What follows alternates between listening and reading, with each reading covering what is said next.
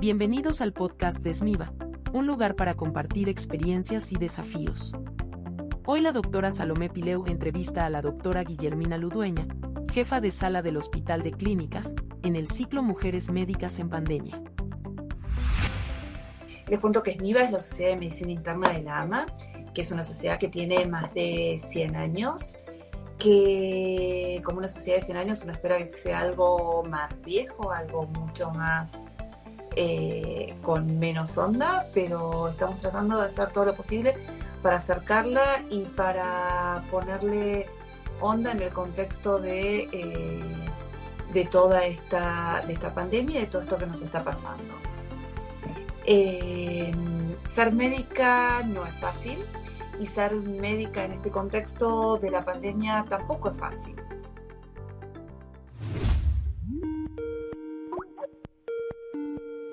Hola Guise, ¿cómo andas? ¿Cómo estás? Bien. Costó, pero Bien, pudimos. Pudimos, pudimos. creo, que antes, creo, creo que antes de invitarte a vos, invité a tu hija o invité a alguien más que tenía tu misma apellido. Puede ser, sí. Te, te tengo que confesar que yo no tenía Instagram y que acabo de, estoy este, inaugurando las redes sociales con esta, con esta entrevista. Muy bien, muy bien, fabuloso. y obviamente que ellas me armaron el, Seguro, para nosotros es algo absolutamente nuevo armar todo esto, eh, pero bueno, es la forma de poder comunicarnos hoy y de poder eh, llegar a otra gente. Presentate vos. Yo ya algo dije, pero presentate vos. Bueno, a ver, si me tengo que presentar.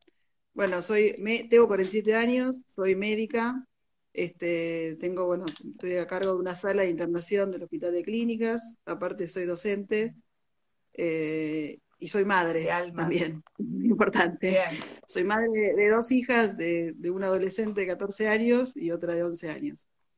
Este, así que bueno, con, mucha actividad asistencial, eh, siempre y en este momento más todavía, eh, con actividad docente, me considero, aparte de médica, me considero docente. Y bueno, con todas las funciones que tiene una mujer como madre en, en su casa, ¿no? Sí, ahora das clase además. Das clase no a los alumnos en la facultad, das clase de primaria, das clase de secundaria. Ah, sí, por supuesto, eso también, eso se extendió. La, actividad docente se ha extendido no solo en la facultad, sino en tu casa con tus hijos. Sí, por supuesto. Eh, ahora están un poco más, este, con, más independencia, pero sí, inicialmente la verdad que fue, eh, fue duro, ¿no? Para todos los padres em, empezar a, a cumplir un rol. Esto es. Que con, esto, mucho más, ¿no? Con una demanda mucho mayor. Seguro. Y contame una cosa, de todo lo que vos sabías como docente en la facultad, ¿te sirvió algo para ser docente en tu casa? No. en distinta. No, la verdad que no, la verdad que no. Es más, ellos me critican. Viste que uno es muy, criticado en la casa. Uf, muy criticado. Horrible, ¿no? ¿Vos así le das clase a tus alumnos en el Exactamente, esas cosas me dicen. ¿A vos te entienden? ¿A vos te entienden? Esos, yo, no son... yo, no, te entiendo, yo no te entiendo nada. Exactamente, me va, obviamente que me va mucho mejor como docente en, en, la cátedra con los alumnos de medicina que con mis hijas, obviamente. Eh, mis hijas se encaprichan, no les gusta lo que les digo, dicen que no me entienden, este, nada de eso, por lo menos no me lo dicen los alumnos de la facultad, la paso mucho mejor. Pero bueno. Bien. Contame. Es así. Eh, a ver, pregunta, ¿por qué quisiste estudiar medicina? Uf, la verdad que, mira, la verdad, en realidad siempre me, mira, lo que termina haciendo que no tiene nada que ver. Estudié medicina este, porque pensaba que iba a ser psiquiatra, porque siempre me interesó mucho la salud mental. Mira. Eh, y después la verdad que cuando eh, entré en la carrera me encantaron eh, todo lo que tenía que ver con la parte más biológica, no, no, tanto siempre me interesó y me interesa leer, este, pero bueno, me, gustó mucho más los otros y bueno, y, obviamente después este, empecé a hacer clínica pensando que iba a ser otra cosa, alguna post básica. Y, bueno, me encantó clínica, me, parece que es apasionante, que, que, bueno, que engloba un montón de cosas, este, y la salud mental, obviamente, que está inconscientemente a lo mejor está muy presente, este, pero bueno, me, terminé enamorando de la clínica médica y, bueno, y, quedé este, en clínica. Pero inicialmente creo que la pensaba en psicología, en psiquiatría, y bueno, me pareció que, bueno, y mira, terminé siendo, eh, haciendo clínica médica, que me encanta. Y a, cargo, de una sala, en el clínicas, y siendo súper docente y súper mamá. sí, sí, todo. Yo estudié en Rosario, ni siquiera estudié en Buenos Aires, estudié en la Universidad de Rosario. Y, este, y bueno, después rendí para hacer la residencia acá y, me quedé entre la residencia en el clínicas y ya, bueno, la verdad que es un hospital que, tiene un montón de cosas que, bueno, que uno se queja y, demás, pero que también te enamora por, por, muchas cosas. También tuve suerte, entré en un momento eh, donde el contexto tal vez era distinto. Yo estoy una agradecida de, de, los maestros que tuve este, y que lo siguen siendo. Eh, la verdad que eso me siento una privilegiada y, fue lo que más me, enamoró tal vez del hospital. Eh, y bueno, y por supuesto que la actividad de, un hospital con, de las características de clínica, con, una residencia que, es, bueno, es el motor fundamental que tiene el hospital, el hospital no sería lo que es sin la residencia, y, toda la dedicación docente, donde es nutrirte con, la gente joven, que siempre tienen inquietudes, que, que todos los años vienen y se renuevan con entusiasmo la verdad que yo, ahora que están por ingresar los nuevos, que pobrecitos, ¿no? Van a ingresar en todo esta, en este contexto de pandemia, todos los años, más cuando uno genera un vínculo, sí, pobre chicos, más cuando uno genera un vínculo muy, hay años que son muy, muy lindos, y si uno genera un vínculo, entonces dice, uy, se termina la residencia, esto se va, miren los nuevos, ¿qué? Y te duele y decís, bueno, volver a empezar. Y la que cuando ves que vienen los nuevos, y viene el nuevo jefe residente, y siempre tiene entusiasmo, quiere pintar el cuarto residente, eh, bueno, eh, se hace muy, muy ameno. Y, y, Seguro. Y, mucho. No el entusiasmo, claramente, todos los años. Así que sí. Eso está, eso está buenísimo. ¿Y qué es lo que vos sentís que más cambió de tu trabajo médico en la pandemia? Bueno, la, pandemia a mí me, me atravesó, claramente. Este, de una por una cuestión casual, no es que, me eligieron para que yo esté en el lugar de la pandemia, pero bueno, yo justo en la sala que estoy a cargo de internación es una de las pocas salas del Hospital de Clínicas que tiene habitaciones individuales donde no se comparte el baño.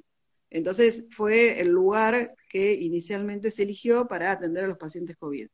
Así que el primer mes de, internación COVID estaba este, con los residentes de mi cátedra, sola, digamos, más sola, con mis compañeros. Yo tengo, este, hay una, jefa de internación y, y Agustín Izaguirre, que es mi compañero de, sala, que es un, gran compañero. Estábamos eh, eh, en la sala solo haciéndonos cargo de la sala COVID, cuando vimos que esto se empezaba a desbordar este, que iba, y que iba a haber que extenderse, y, hablando con colegas que están en, compañeros también de clínica que están, están en Barcelona, en, el, en el Clinic, en el San Polo y demás, y, nos contaba un poco la experiencia que estaban viviendo y cómo esto se organizaron, dijimos, no, bueno, acá tenemos que abrir el juego, este, nos vamos a enfermar, tenemos que armar un sistema de rotación. Este, El clínica tiene cuatro cátedras de, clínica, este, y bueno, nos juntamos todos los clínicos y dijimos, bueno, en este contexto tienen que desaparecer las cátedras, tenemos que armar sistema de rotación, y así se llegaron a incorporar este, cuatro salas este, COVID, y esas cuatro salas COVID se armaron médicos de planta que este, rotan eh, una, cada, cada siete días y se hacen cargo de las salas, y grupos de residentes que también van rotando. Esto te permitía que que bueno, sí, a medida que nos íbamos enfermando, este, siempre había un pool que podía este, volver a, cubrir al que se enferma, este, y bueno, y, aparte por lo agotador del trabajo.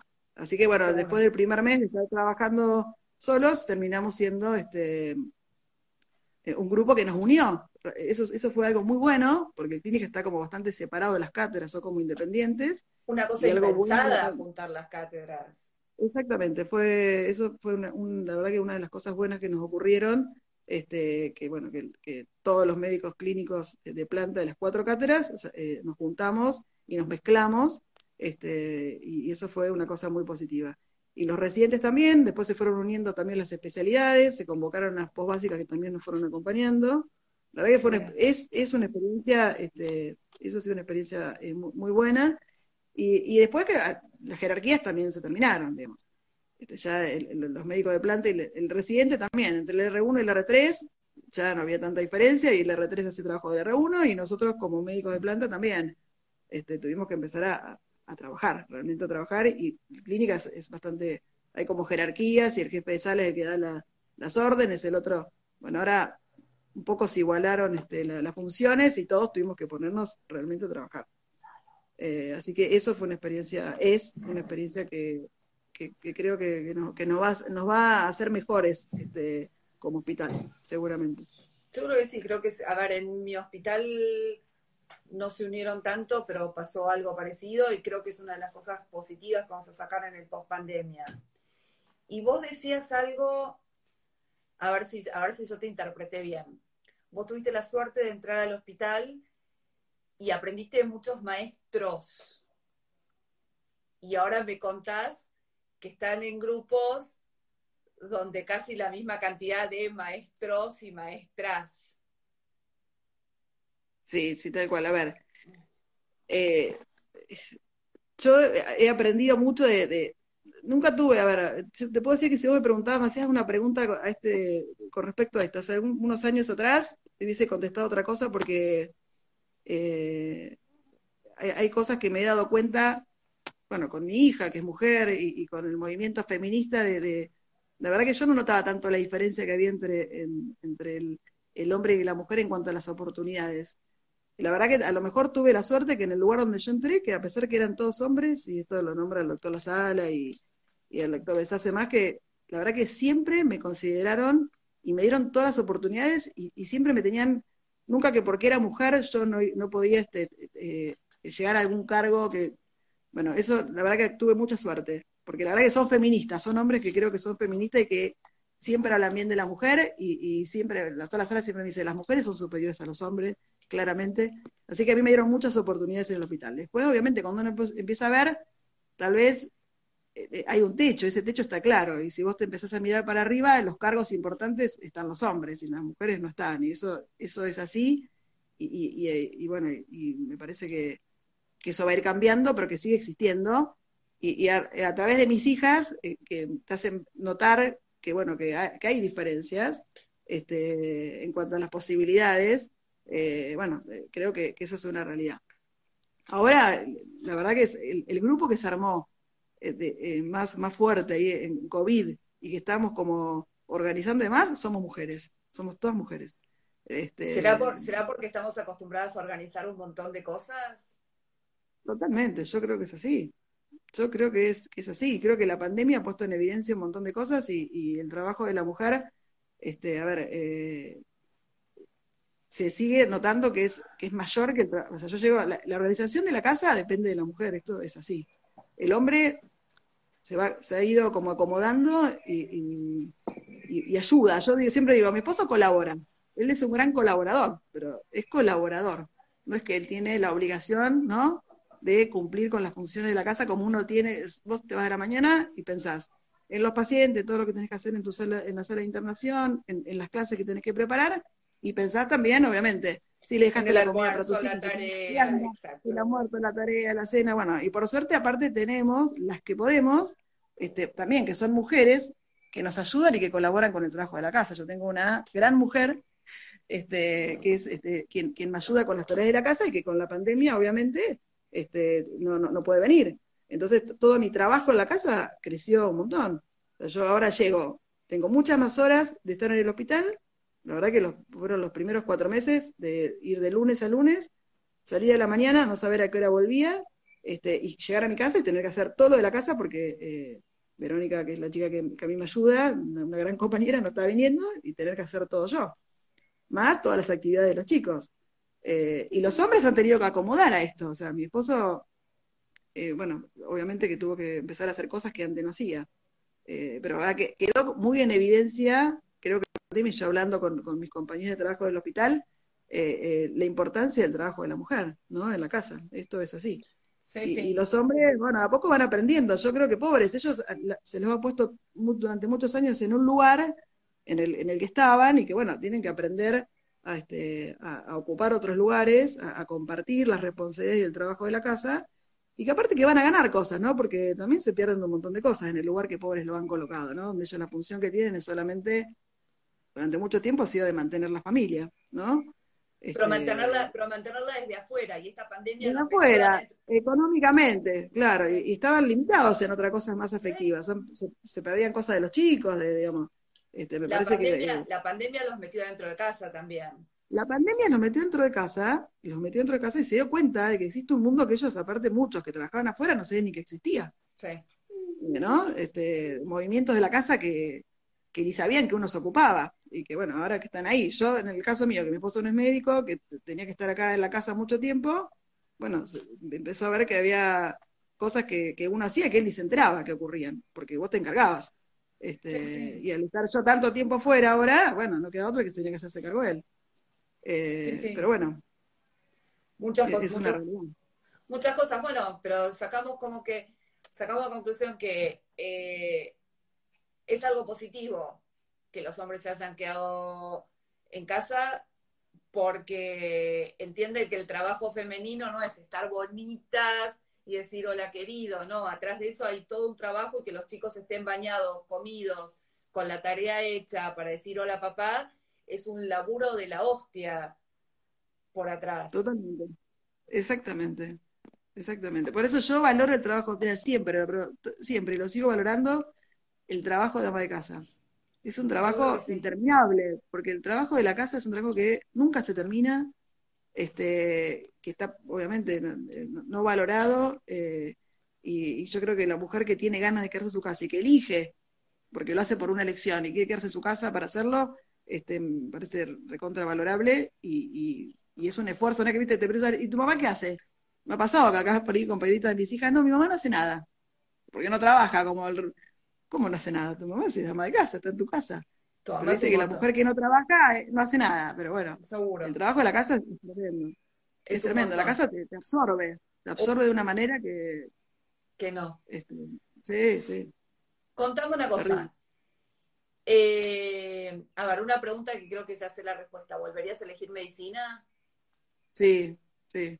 Sí. Sí, bueno, pero yo soy, a ver, yo escucho yo volvería a elegir medicina, si mis hijas eh, eligen medicina, diría que me, pondría con, o sea, no quiero que elijan medicina, que hagan lo que ellos tengan ganas de hacer, pero no, la mayoría de los médicos no estamos, es un momento difícil, ¿no? La medicina ahora con la pandemia se, empezó a valorar, pero la verdad que el trabajo del, médico es un trabajo muy exigente en, demanda de tiempo, en demanda emocional, eh, muy poco este, ¿no? económicamente redituables, hablar del esfuerzo que uno hace a fin de mes no, no, se expresa en el trabajo que uno, que uno realmente hace, este, y hace que estemos todos muy desconformes. En realidad, cuando uno se junta a hablar con los médicos, hay mucha desconformidad de la manera que trabajamos, ¿no? sí, que, eh, eso me parece que es muy general. Se empezó a ver eh, recién en el contexto de la pandemia, esto de que el trabajo médico era un trabajo ingrato, si querés, y poco reconocido. Creo que de lo poco remunerado no se habla mucho, pero en algún momento vamos a tener que hablarlo. Eh, Entonces, esa disconformidad se hace que, que, que, bueno, que casi todos los, médicos digan, bueno, yo no quiero que mi hija repita esto y que sea médica. Este, sí, seguro. Pero bueno, yo lo volvería a elegir. También me parece que es una, es muy gratificante. Uno tiene muchas gratificaciones como médico, muchas. ¿Cómo de, poder ayudar y de poder ayudar a este ayudar a, ayudar sobre todo, ¿no? A alguien que está la verdad que la persona que está enferma es alguien muy vulnerable y, y, más allá de cómo termine que uno pueda curar o no este, o solucionar el problema de salud, acompañar a una persona de la mejor manera frente al tránsito de una enfermedad me parece que, y, aunque no termine eh, como uno quisiera, a lo mejor, este, eh, igual sentir que uno lo pudo acompañar y que esa persona se sintió bien, yo creo que eso tiene un valor este, muy importante y que eso te deja muy, es muy gratificante y, enriquecedor. Uno se enriquece mucho de las experiencias de lo que viven este, los pacientes este, cuando necesitan su enfermedad. el paciente y la familia. Creo que esa experiencia este, es enriquecedora para la vida de uno eh, uno aprende mucho, este, no solo de lo médico, ¿no? Me parece que de, la experiencia de vida este, también uno aprende muchísimo. Entonces vos dirías que la medicina te hizo mejor persona. Y tal vez sí, sí, a lo mejor sin darme cuenta, si me lo preguntas así, nunca, pero puede ser, sí, yo creo que sí. Y creo que cada vez soy más sensible, ¿viste? Cuando dicen, no, bueno, pero vos sos médico y, y a medida que pasa el tiempo te volvés duro, insensible. No, yo creo que no, creo que el día que sea insensible, este, la dejo la medicina. No, yo cada, vez, obviamente que pongo un límite, ¿no? Es que llego a mi casa y me llevo, o sea, trato de, que mi trabajo no entre en, dentro de mi casa y en lo cotidiano con, mi familia. ¿Y podés? intento hacerlo, trato, trato de, si pasó algo triste y feo, llegar a mi casa y poder disfrutar de, cosas lindas que me pasan con mis hijos. No, trato de no, de poner, obviamente, no, no, no es fácil, este, pero bueno, trato de hacerlo. Este, pero bueno, sí, es, es, difícil, es complicado. y una, una última pregunta, y no te jorobo más. Eh, proyectos médicos iniciativas, desafíos médicos que vos tengas, que lo estés haciendo ahora, que lo pienses para después, que pensar en ello te saque una sonrisa, aunque sea trabajo, aunque sea estrés, aunque sea desafío, ¿qué te saca una sonrisa en la medicina hoy?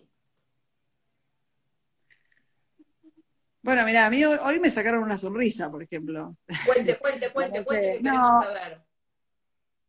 Eh, no, a, mí me gustaría, a ver, me si vos me decís qué me gustaría, cómo me imaginaría, me gustaría que post pandemia, por ejemplo, eh, trabajar en, el hospital con, un grupo de gente eh, que uno se siente bien y que pueda hacer un proyecto en común para poder cumplir con las funciones del hospital universitario, que en realidad uno siempre siente que, a ver, me parece que lo asistencial es fundamental, lo docente y la investigación. Son los tres roles del hospital universitario que yo creo que si uno arma un grupo este, donde los que estamos trabajando tenemos los mismos objetivos, eso se puede lograr y la verdad que eso me saca una sonrisa.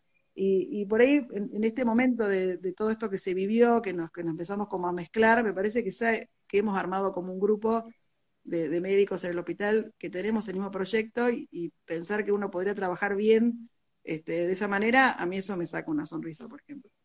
Este, si uno podría concretar eh, eh, la actividad en el hospital cumpliendo con estas tres cosas, eh, es muy importante. Con la pandemia hemos tenido como una relación con la Facultad de Medicina, con, investigadores de, los básicos, este, y ha hecho esta interacción entre los que ellos a lo mejor investigan en el laboratorio y, y, nosotros que vemos el paciente que está del otro lado, la relación entre los dos, algo que a lo mejor a ellos les falta y a nosotros que por ahí nos falta más el conocimiento básico. Este, eso, eso fue algo muy, muy bueno que nos pasó en la pandemia. Estamos con un protocolo trabajando con, eh, relacionando datos clínicos del paciente con COVID eh, y muchas, muchas cosas inmunológicas.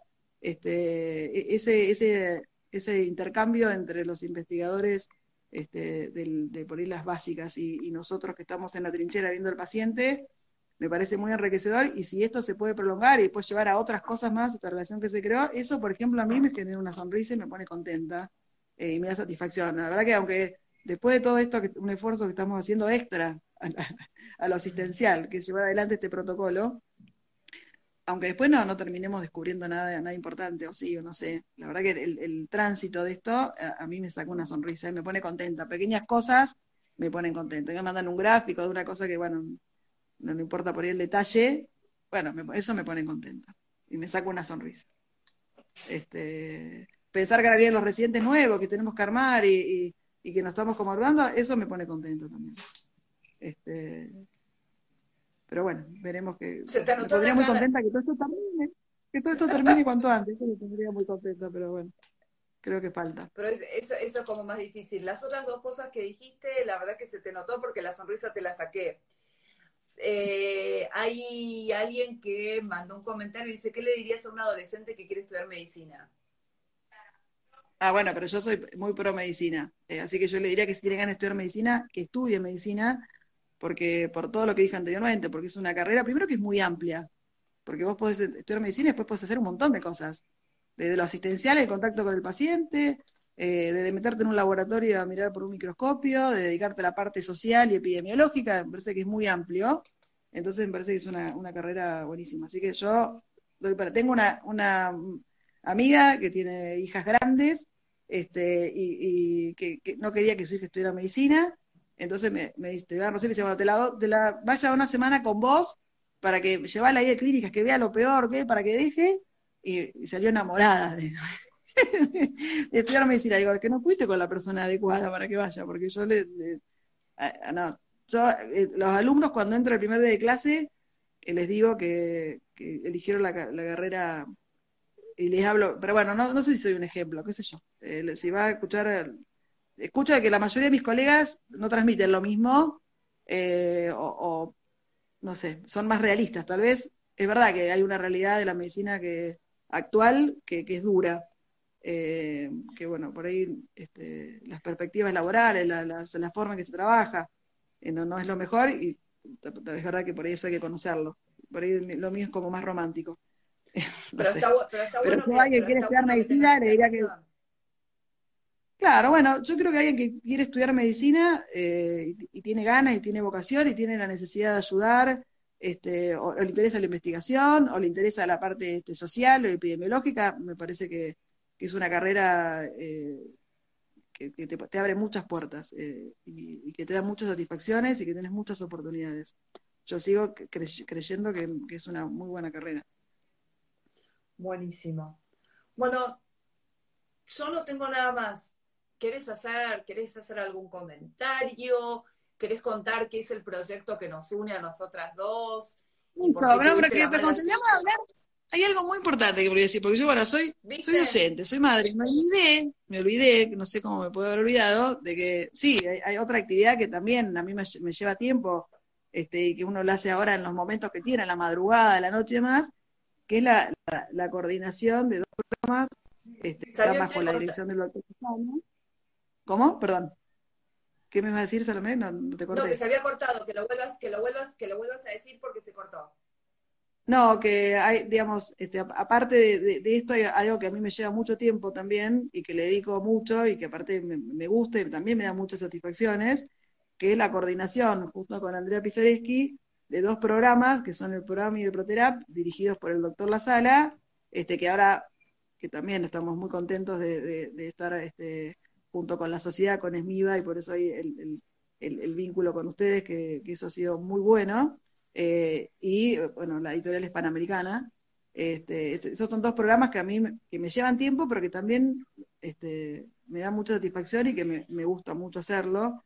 Eh, el poder estar conectados. Eh, y me parece que es una función que uno debe cumplir cuando está en un lugar privilegiado, como estar en Buenos Aires, un hospital como el nuestro, en donde uno tiene la posibilidad de estar, tener acceso a la información, a, a profesionales que tienen mucha experiencia, transmitir todo eso a la gente que está en el interior este, basados en, casos clínicos reales y en actualizaciones de temas y hablando de la experiencia de lo que uno trabaja, me parece que es, una función que, debemos tener los médicos que estamos en, las grandes ciudades. Este, y, bueno, cuando uno va al interior este, a dar alguna charla o alguna clase y demás, y, o, o, he ido a algún hospital porque me han pedido y uno encuentra que los residentes, no sé, en el sur o en, o en el norte, eh, leen los programas estos y estudian a través de los programas que uno escribe, la verdad que eso te da, mucha satisfacción. Y bueno, y también tiene que ver con lo docente, ¿no? Por ahí. Eh, o sea que lo, docente, lo, docente, también, lo docente te saca una sonrisa y eso no lo podés negar. Sí, claro, claro. Sí, tal cual. Y bueno, y esto ahora que se incorporó Andrea Pizareschi, que es muy amiga mía, hacerlo juntos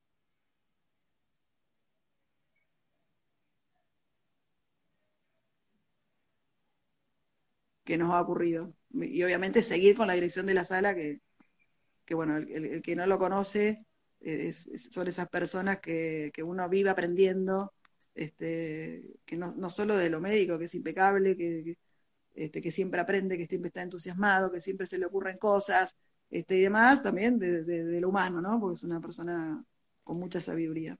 De esos maestros con mayúscula, que sí, totalmente. Sí, totalmente un ejemplo, la, la coherencia de su vida. Es esa gente que uno la conoce y cuanto más la conoce, más la quiere. Y, que ha sido coherente con su pensamiento a lo largo de toda su carrera y de toda su vida. Siempre este, ha actuado y ha vivido como piensa. Y esas son las cosas que uno eh, actualmente no ve, ¿no? Esos ejemplos, ¿no? Este, sí, obviamente, la sala es, es un maestro con mayúscula, como vos decís. Hoy estábamos hablando justamente en el hospital de lo difícil que era tener maestros y lo difícil que era encontrar gente que fuera coherente con toda su vida y que en realidad la gente termina siendo coherente con toda su vida porque o hace todas las cosas bien o hace todas las cosas más o menos. Eh, estoy muy mala hoy. Guille, Guille, sos una fenómena. Sos una fenómena. No, Vamos a cerrar esto. Muchísimas gracias, Guille. No, Besote. Gracias por invitar. Un beso. Chao.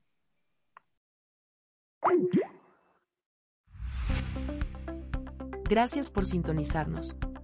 Puedes contactarnos a través de nuestras redes sociales en arroba esmivamedicina, visitar nuestra web www.esmiva.org.ar y mantenerte actualizado a diario con las últimas noticias médicas, consultando nuestro blog esmivamedicina.wordpress.com.